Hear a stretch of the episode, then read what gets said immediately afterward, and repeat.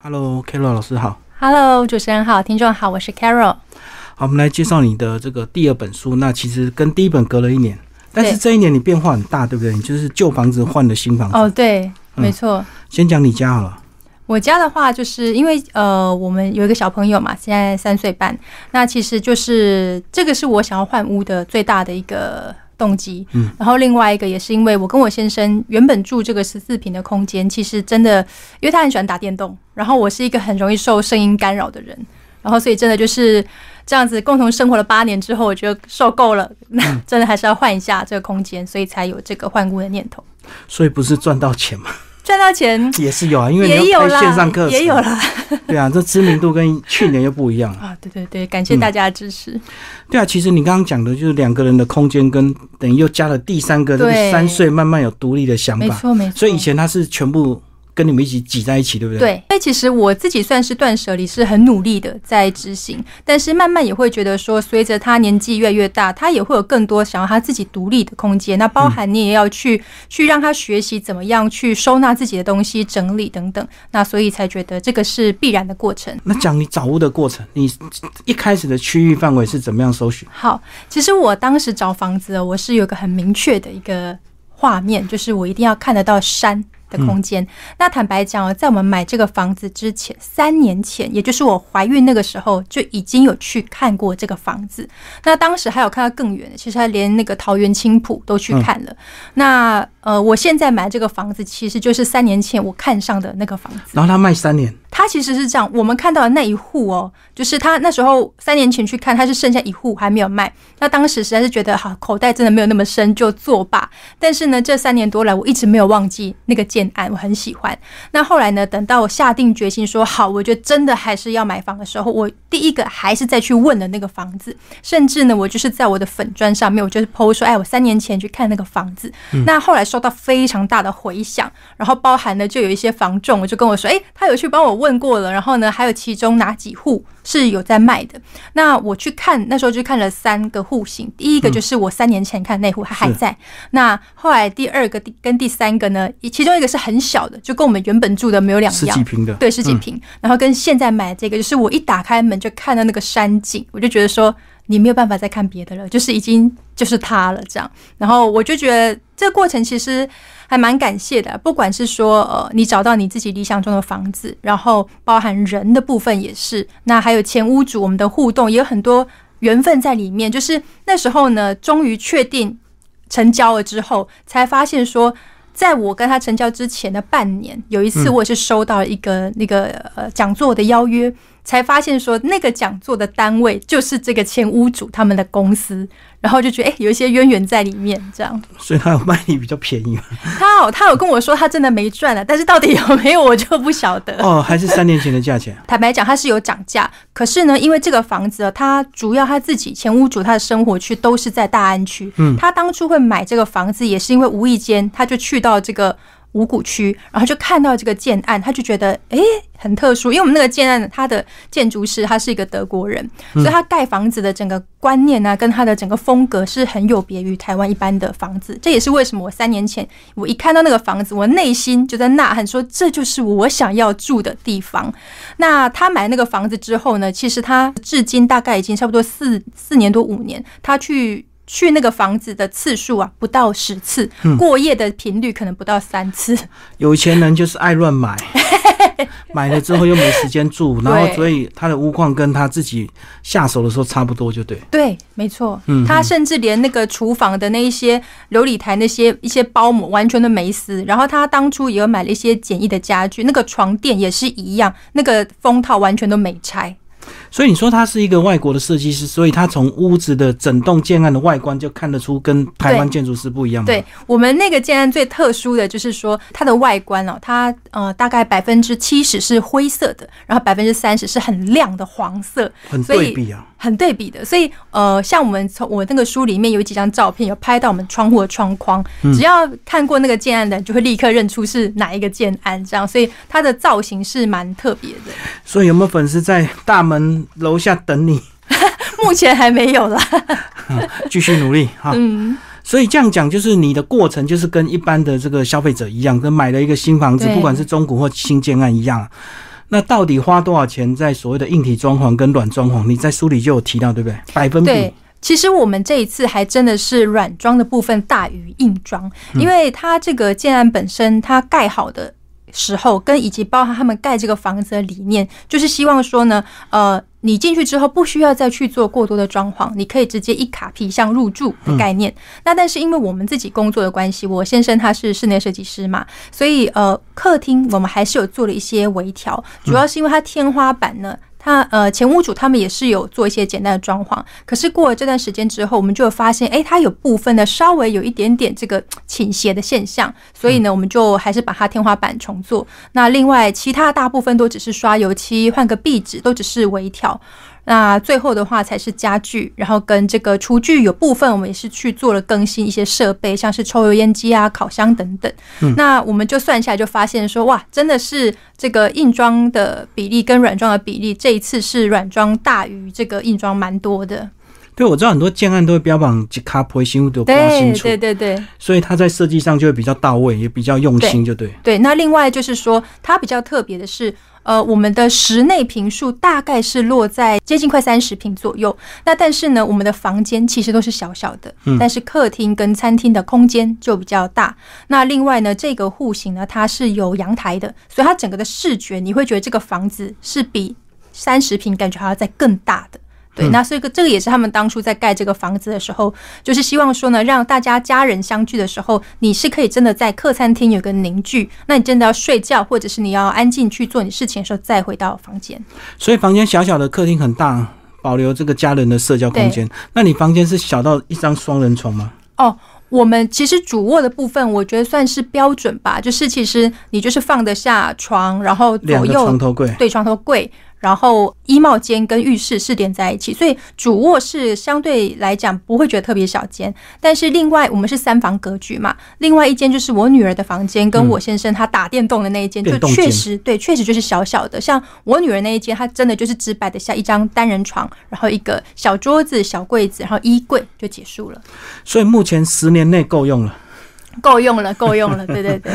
好，所以你就是也蛮意外的找到一个好房子，然后发现原来这个三年前你的品味跟现在品味差不多。哎，没错，应该是说我三年前到现在，我自都还是觉得。无法忘怀那个房子，因为大部分的房子很少有大片的落地窗的那种山景或者是海景嘛，除非你是淡水，你就可能买到这样的房子啊。对，有通常就是那时候我就是在我的粉砖抛出说，我想要找一个看得到山的房子。那其实有很多的这个粉丝都有私讯给我，然后贴给我，可是几乎啦，真的都是在更偏远的地方。那那样的房子有很多很漂亮，没有错。可是如果说以我现在的这个阶段，呃，去住这样子的房子，那个比较像是要退休的，对对，那个心境又不太一样，所以那些我没有真的去看，是这样。因为地缘的关系，所以它可以做这样的一个景观的设计。那如果说像我们在都会区，比较栋跟栋之间比较密集，好像就是再好的风景，你也是要用窗帘把它遮干。对，没错，没错。那所以其实像我们这一次。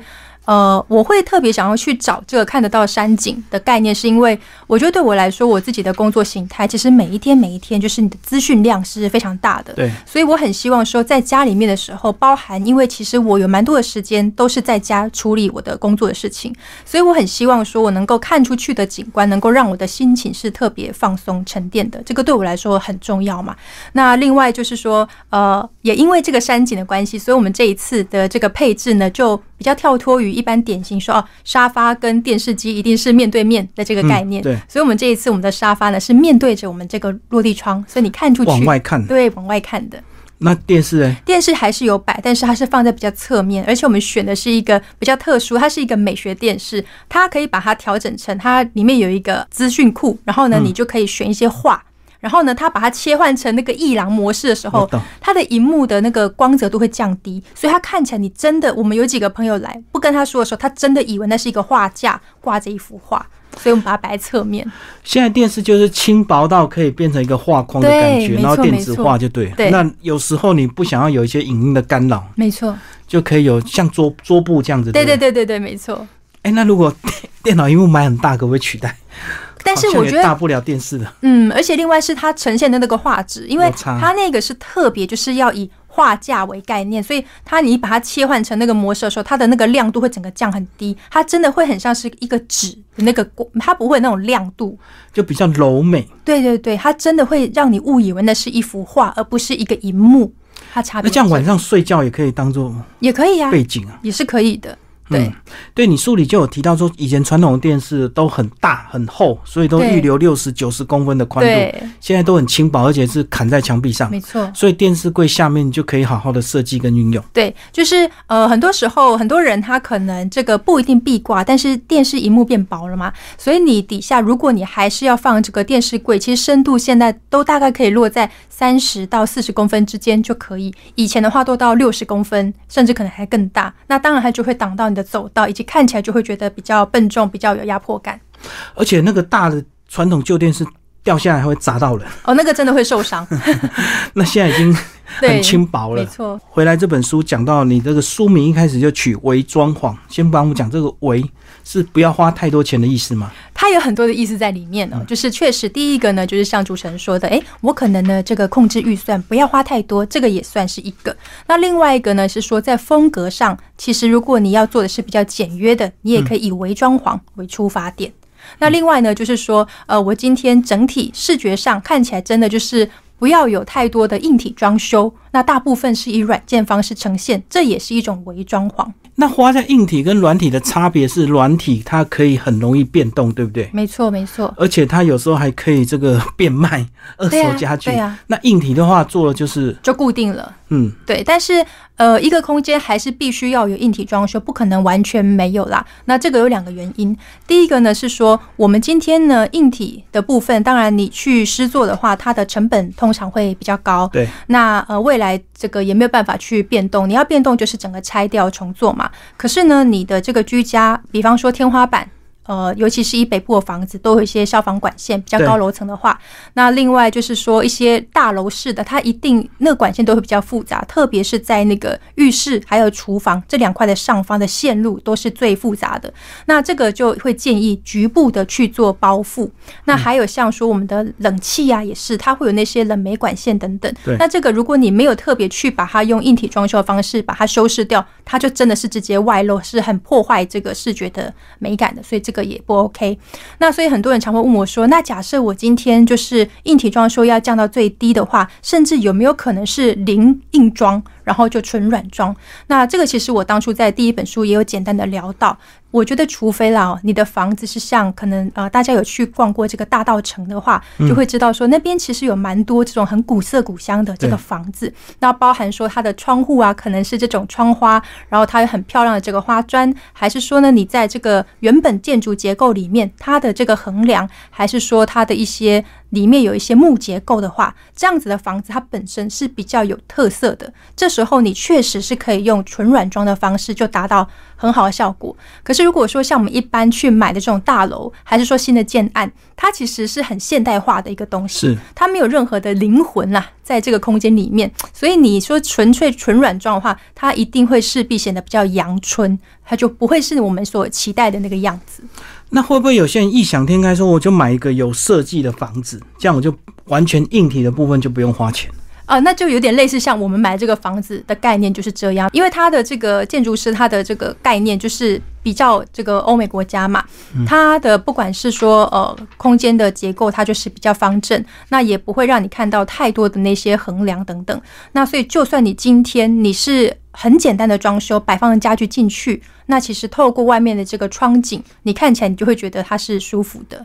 嗯，好，那其实这本书呢写的非常的细节，对不对？包括讲这地砖到底要木头的还是瓷砖的，这个是因为你经营粉砖有成啊，所以是很多人问这种细节问题，所以后来就整理这些问题，就变第二本书。是是是，没错。嗯，因为我主要的工作是做这个软装嘛，但是因为我先生他是做室内设计，所以其实会来找我们的人呢，一定是两个族群都有。又以现在来讲哦，确实。我认为啊，在室内设计这个行业来说，它已经是很明显的 M 型化了。是它如果说以以前哦，你说可能二十年前你讲百万装修，哇，听起来就很不得了。嗯。可是现在百万装修是很基本、基本、基本的，真的做不了什么太多的东西。又尤其如果你是要旧翻新，那百万是起不来的，一定是至少两百、三百以上才有可能去做出让你觉得说啊，我真的看出了你们家有什么样的改变。那所以其实呃，蛮多人他就会比较偏向这种轻装修，然后再结合这个软装的形式。所以我才会想说，在第一本书之后呢，第二本就是可以把它推荐给你。今天的确不是要这个。做很多很多，你要花这个五六百万以上，没有，你可能真的就是有一个基础的装修，然后呢，必须要做的，我们把钱花在刀口上，以这样的形式来推出这一本书。所以这样讲，如果不想白花钱，第一个你一定要非常明确知道你的需求，对不对？对，才不会做了又改，然后又不满意，然后又。我觉得很多人呢，就是我们在跟这个业主在沟通的过程当中，一定会不断的去引导他，因为的确很多人他可能是第一次装修，所以他不太清楚说他要怎么样去厘清自己的这个需求跟条件，所以我们去让他知道说，呃，像有的设计公司他可能会甚至做出一个表格，然后让你勾选这样。那我们其实会用询问的方式，加上我们自己的观察啦。那因为大部分的居家所会遇到的问题，第一个还是在于收纳，你可能从门口一进来脱。鞋子，然后放外套、包包、钥匙、零钱等等，然后呢，可能到你的动线，又尤其在疫情过后，很多人他就开始有了习惯，一进门呢，可能要先洗手。对，那所以的确真的有一些这个室内设计的规划，在这个疫情过后有一些转变，那就会把这些我们在外面，然后呢进来之后一些脏的衣服，然后先换掉，手也洗干净之后，才真正的进入到他的客厅或是到房间的位置。哎，有没有人这样一进门就弄个厕所？真的有，真的有，就让你换衣服、洗澡，对，真的是有的，把病毒完全阻隔在外面。那或者是说，他不，如果他没有是直接做一个厕所的话，他可能就会多一个类似像中岛，然后是有个洗手台的，这个也是有的。真的都是因为受到疫情的关系，大家的这个生活模式就有所转变。对你讲洗手台，现在真的越来越多餐厅在用餐的旁边就有个洗手台，对对对，而不是真的要到厕所。对，我觉得这样也是疫情的关系，没错，这样也是真的方便很多。那我觉得大家的生活习惯真的有所改变，其实这也是一个好的好的转变。好，里面有讲到一些比较多余的设备，比如说就是传统我们都房子都带浴缸，那现在几乎都不带浴缸，对不对？对。所以你在讲说一开始要不要拆浴缸就很纠结。哦，我们这个房子本身是没有浴缸的，嗯，那但是我自己呢，呃，很奇妙，因为以前呢，我也没有特别泡澡习惯，可是呢，有小孩之后，你的生活形态也会有所转变，对，你就会发现说，哎，可以这样一起泡澡或给小朋友玩水是蛮好的。那我自己所接触到的一些客户当中呢，很多人他的确也是，他以前呢，可能为什么说有一些积乐的这一个设计就是这样，他可能会觉得说，哎，有一个浴缸可以泡澡很棒啊，所以他就做浴缸，就发现说他可能跟了三三个月泡不到一次。对对，就会这样子。那或者是说，有的人他可能看这个呃装潢的，不管是节目啊，或者是杂志，哎，这个窗户旁边做个卧榻，有个座位区，感觉很好啊。我还是说我可能做一个这个，好像吧台桌在那边可以看这个风景，然后喝个酒，喝个咖啡。实际上呢，可能只有刚立储的那一个礼拜你会这么做，之后呢就完全放在那边堆着，然后变成杂物的一个堆积的地方。真的，我们家里有很多空间，都是一开始入住的时候你会用到，到最后你就只。只会从入门。到房间睡觉，然后厕所这样子。灯光也是很多人呢，他可能就是呃一开始规划就是各式各样不同的切换啊，然后情境对情境灯，然后呃这个间接照明等等做了很多，可是最后你还是会有你最习惯的这个概念，就很像很多女生很喜欢买衣服嘛，然后这个柜子里面各式各样的鞋子啊、包包、衣服，然后可能耳环等等，结果你最常穿的就是那几套，就是那几个。而且那个情境灯你搞得越复杂，它你自己都会，你自己都会切，第 一个乱切切不找不到你主要的想要切换的模式。对，第二个那个线边全部都是包覆在里面，万一坏掉的话，你还不会修，对，你还要找水电来拉。对。所以这个找麻烦，没错，这个就是很多时候在现实与理想之间的一个叫，一定要去把它做一些厘清了，才不会说你做了很多，你也花很多钱，结果呢，你入住之后就发现好像根本就用不到，那就是浪费了。对，那讲到浴缸，又讲到另外一个主题叫干湿分离啊。对，有一段时间房子几乎都有非常流行拉门，对对对。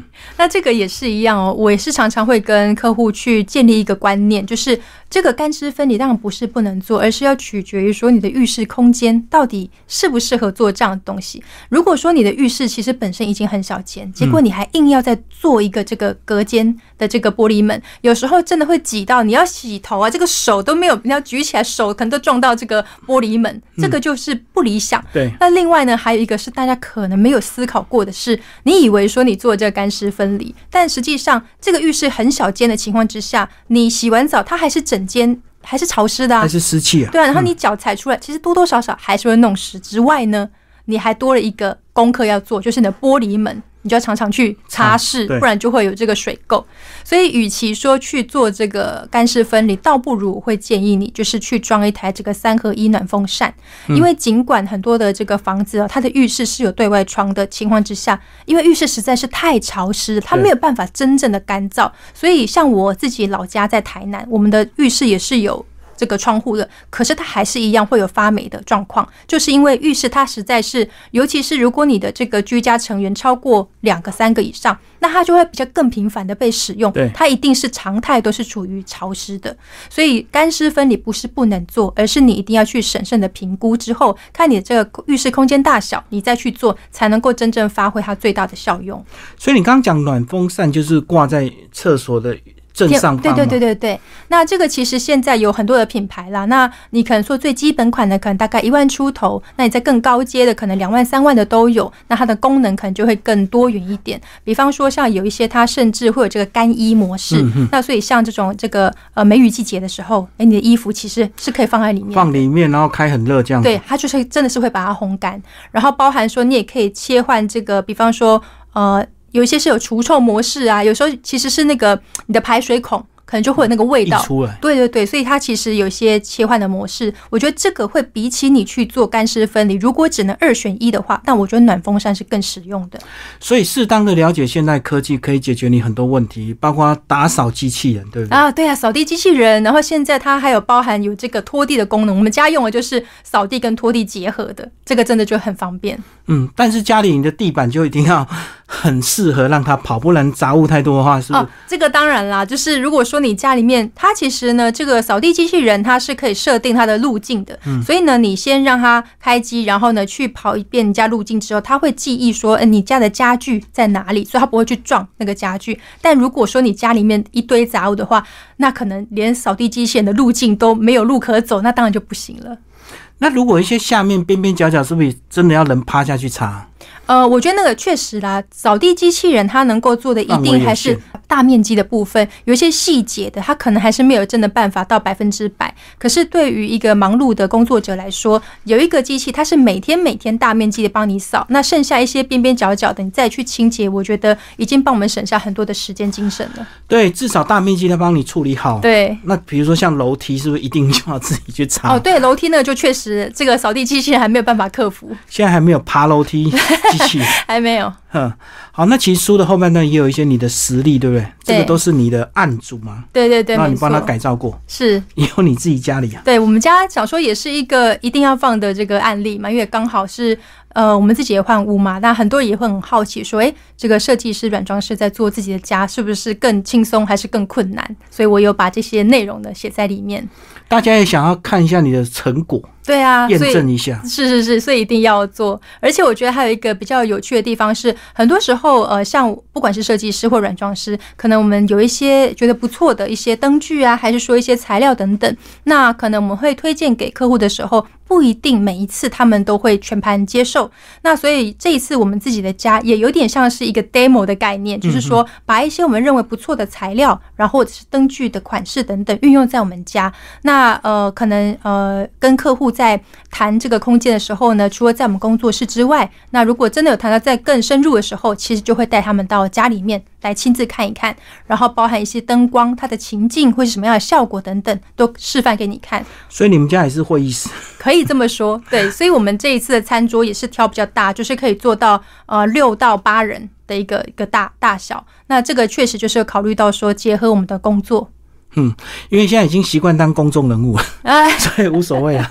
哎，真的很多偶像艺人的房子都很大方，让媒体去看啊，让大家去看。这个有有点像是一个趋势哦，就是欧美国家也都一样，很多的那种这个名人他们的家，真的都是公布在这个 YouTube 上面，然后明星自己本人呢就亲自带大家导览去看看他的家。这样子，你可以再把隔壁那社区多买几户啊，不同的风格就带你参观这一间。那哪一间？那这个我还要再努力一下才行啊。哎，所以这样子，其实你这样子出书的速度也算快，对不对？我觉得应该是你接案非常的这个勤劳，然后回答问题也非常积极，所以才会累积这么快速的一些问问题的一个对答吧。呃，我或许应该是吧，就是呃，因为确实那时候出第一本书，然后呢，呃，就是纯软装嘛。然后第二本书呢，其实我在写的时候，我觉得比起第一本书反而比较轻松哎，可能是因为有了第一本书的这个经验之后，你会更了解这个写作的流程是怎么样。然后包含呢，其实里面有很多很多的内容，真的都是从过去我在跟别人可能私讯问我，然后呢，我可能就会。回答的，或者是说我可能诶有些问题很常被提出来，然后我可能都会公开的就会写几篇这个内容跟大家分享，然后我就直接把这一些呢再把它收录下来。所以其实第二本书我觉得写起来反而没有轻松多，痛苦度降低很多。对，所以这个是努力经营社群的好处了，因为这个大家会带来千奇百怪的问题。哎，对，没错，那也会刺激到你。对，可能你自己有些专业不会去想到一些奇怪的问题。对，因为很多东西是你可能知道这个东西的逻辑或者概念是怎么样，但是可能有一些问题，别人问你的时候，我常常会有个心情是：哎，我以为大家都知道的，结果其实大部分人其实并不知道，所以我就会把这一些都把它列出来。那我觉得这个对于大家的日常就会蛮有帮助的。对啊，像你讲说你这个有景观的房子，我第一个就会想到说，哇，会不会很热啊？然后这个会不会很耗电？那冬天会不会很冷？呃，刚好这个这几天天气非常的冷，然后呢，我们这一次的那个呃冷气呢，它也是有冷暖。冷暖的功能，所以我们在家里面的时候其实是直接穿短袖的，完全感受不到外面的这个寒冷。我就只有打开那个阳台门要去丢个东西，发现哇，外面真的很冷。